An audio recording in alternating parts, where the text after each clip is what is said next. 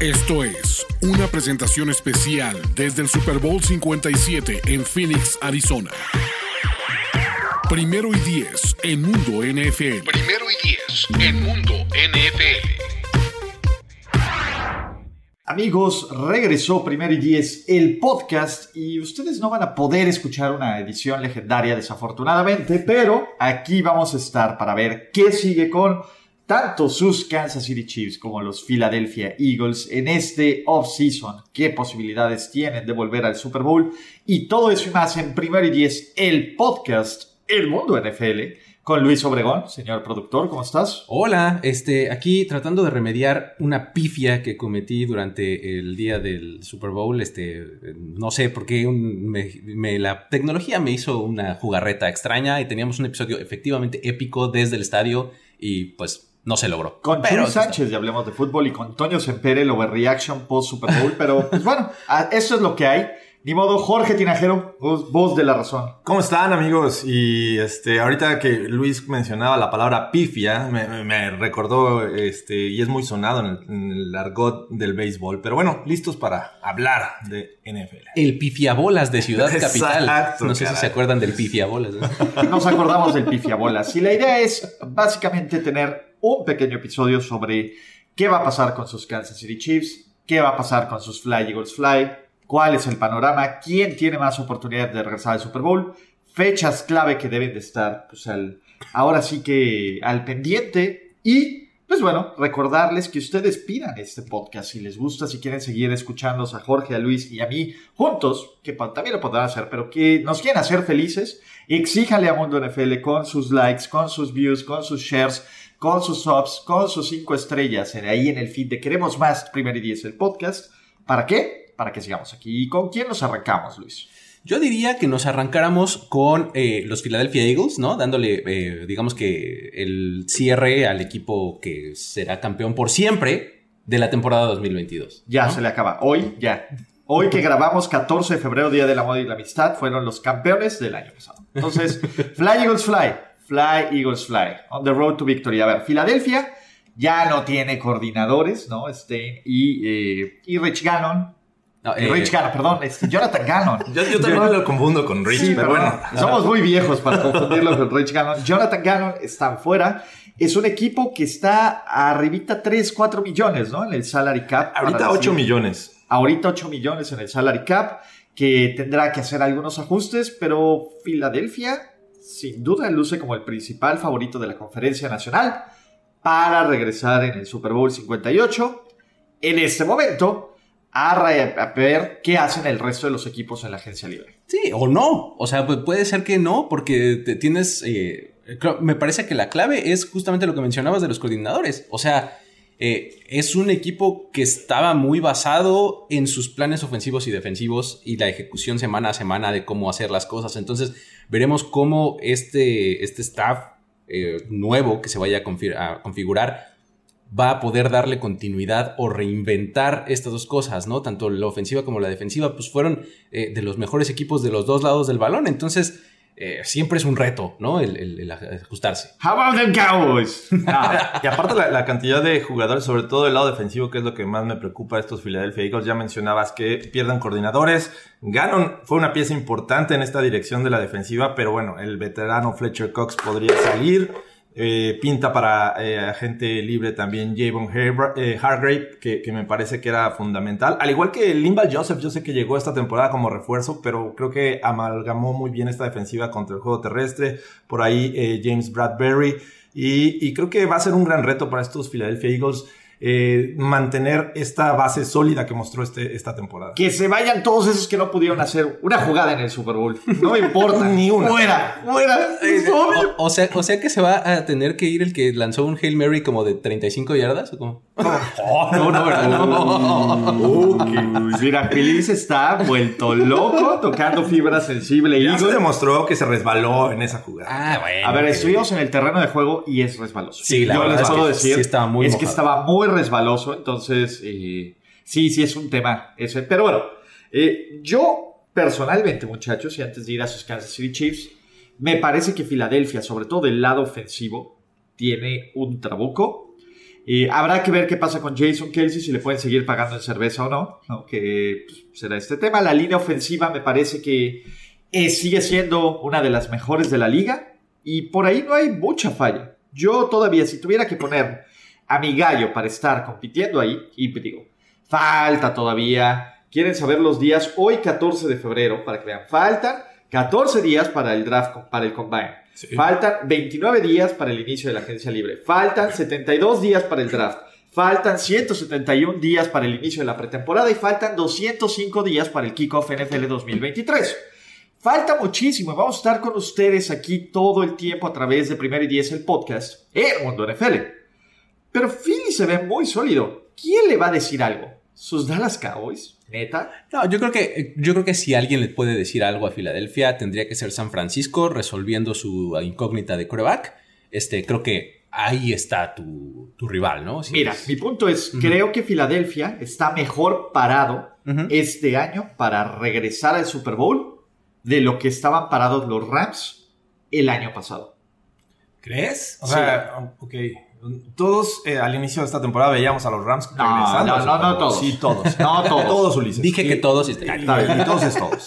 Eh, Yo, sinceramente, con todos estos jugadores que estoy viendo que pintan para ser agentes libres, digo, todavía faltan mucho, pero Howie Roseman es un genio. ha sido un genio hasta el momento. Y, y creo que este es uno de los retos que nos ha- harán o confirmar o decir em, fue un, eh, un, un pincelazo en esta temporada, porque Boston Scott pa- también podría salir. Miles Sanders es otro de la, la ofensiva. Ya mencionabas a, a Kelsey también en el centro. Así es que James Bradbury también. Sí, lo mencionaba hace rato de Bradbury y, y ahora enfocándome en la ofensiva, Andre Dillard a lo mejor no fue parte importante de, este, de estos cinco porque por ahí Mailata eh, tomó un rol importante, pero mm, me parece que es un reto.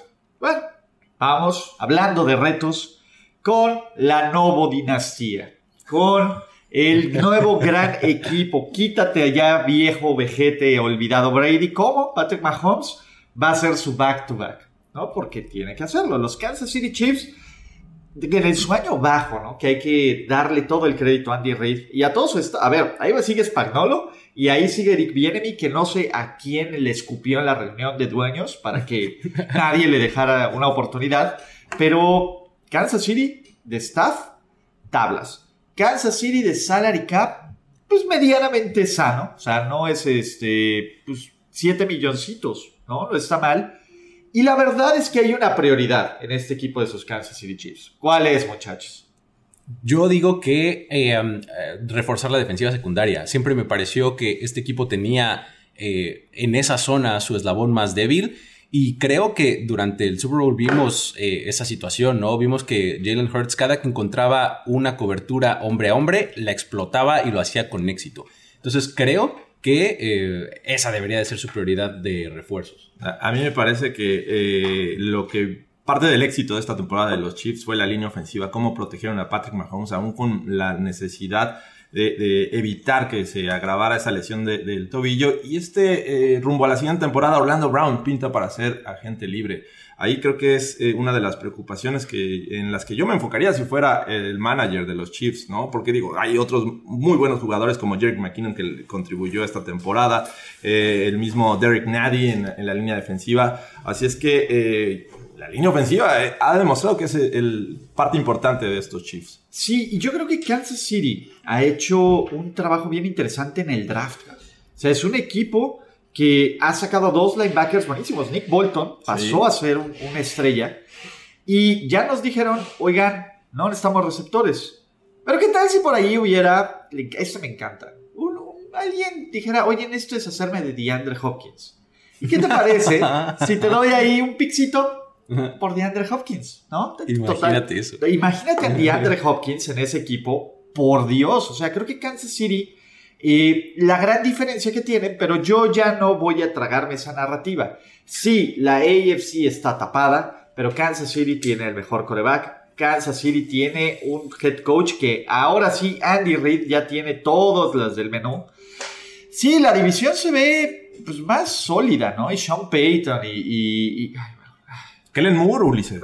Kellen Moore coordinando ofensivamente a- a- al mismísimo este, Y- y- Justin Herbert. Y Josh McDaniels y Brandon Staley y bueno, Dios Allen. O sea, solo Joe Burrow. Me parece que la, la amenaza más grande son sus Cincinnati Bengals en esa división y obviamente los Steelers que siempre son este, los, es- el siguiente año es de los Steelers con esa clase del draft con esa reconstrucción mágica pero fuera de eso y obviamente los Pats que quieren evitar la nueva dinastía pues no se ve quién pueda contener esto o sea este fue el año bajo de los Chiefs este fue el año de Ese es- purga Exacto. del salary cap este Ajá. fue el año de renovación y la renovación ya está ahí Sky Moore va a aportar. Kadarius Tooney parece que fue un robo, ¿no? La línea ofensiva, sí, del lado derecho hay cosas, pero Joe Tony puede ser el mejor agente libre que ha salido de los Patriots en la era Belichick. Sí. Punto. ¿No? Eh, tienes a Creed Humphrey, que es un gran acierto del draft. Isaiah Pacheco, que va a ser el nuevo corredor de los Chiefs que los va a estafar en el fantasy football. Entonces, todo bien. Sí, el, el asunto es que sí, sí tienen, por ejemplo, dos, sus dos corredores, Claydoris Hiller, eh, pues digo, se le acaba su contrato de novato. Eh, Jerick McKinnon eh, se convierte en agente libre. Isaiah Pacheco es su hombre y tendrían que ir por alguien más, ¿no? En de alguna manera. Juju Smith Schuster también termina su contrato. Estaría increíble que fueran por alguien más. Y si no, como ya lo mencionabas, hay, eh, hay opciones, ¿no? Eh, Sí, pero ah, son por desarrollar. A ver, son, son, son accesorios. Sí, No exactamente. Son, eh, y eso es, lo, eso es lo importante, ¿no? Tienes una línea ofensiva que cada vez se ve más sólida y una línea defensiva que ha cumplido en los momentos importantes, ¿no? Entonces se ve bastante bien. Y tienen este factor que mm, por muchos años se ha visto que sucede, el, el hecho de, de que otros jugadores en la agencia libre quieren, quieren ser Es campeones. el, es el descuento. Exacto, es el, descuento, Belichick. el descuento. Belichick, el descuento Andy Reid y justamente podría ocurrir, ¿no? Jugadores como Juju Smith-Schuster que a lo mejor no son tan flashy eh, se van a querer quedar en Kansas City por otro campeonato, ¿no? Pero Entonces- Kansas City neta se quiere quedar con Juju. Juju No, yo estoy dando un ejemplo. Estoy dando un ejemplo porque Juju Smith Schuster va a ser agente libre, ¿no? Eh, Sí, es pero bueno, estás hablando de un DeAndre Hopkins. por Eh, eh, mi tema es ese, a ver, Kansas City dice, ¿sabes qué? Juju, gracias por todo, gracias por los recuerdos, gracias por las colaboraciones con Mahomes, tal vez fueron mejor las de Jackson que las de Patrick, pero es DeAndre Hopkins. Me hace todo el sentido del mundo y me aterra que los Chiefs tengan a DeAndre Hopkins, así que Sí, un descuento de amigos por ser campeón de la NFL y retirarse así. completamente. Exactamente. Pero bueno. Bueno, muchachos, este fue Primero y Diez, el podcast de qué va a pasar con sus equipos de Super Bowl. Ya saben, suscríbanse a este podcast de Mundo NFL. Exíjanle, ¿a quién le tienen que exigirles? Al, al productor Caos, ¿se acuerdan de él? Al productor, pero ¿cómo le encuentran? No, nos- escríbanos a nosotros ahí en, en- redes sociales, arroba Luigi. ¿Saben cómo pueden exigirlo? A ver. Váyanse en donde puedan dejar comentarios. Ah, claro, de sus reseñas y plataformas demás. y reseñas. Y es, me encanta esto. Por favor, por favor, por favor, vamos a, este, sí, ¿no? A, A continuar a con continuar el- con Primer y Diez el por podcast. supuesto. Denme Primer y Diez el podcast toda la vida. Por favor, denle sus Toda likes, la caray. vida. Este, cinco estrellitas en, en Apple Podcast. Ahí ya vi que en Spotify también ya le puedes poner estrellitas. Sí, ya también. Entonces, pues denle En estrellas. los a- a comentarios están en. Apple Podcast. Entonces- Esos se los pasa Luis en la junta con el productor Caos y le dices, ¿qué onda? Además del número, ¿no? Por Obviamente. supuesto, sí. sí, Además del QB rating que está altísimo en este, en este show. Compártanlo, por favor. Rólela como a Pacheco. Gracias, Jorge. Gracias, Gra- Luis. gracias. Los quiero mucho y nos vemos, espero, muy pronto. En Primer y Diez, el podcast El Mundo NFL. Esto fue una presentación especial desde el Super Bowl 57 en Phoenix, Arizona. Primero y diez en Mundo NFL. Primero y diez en Mundo NFL. Producción: Antonio Sempere.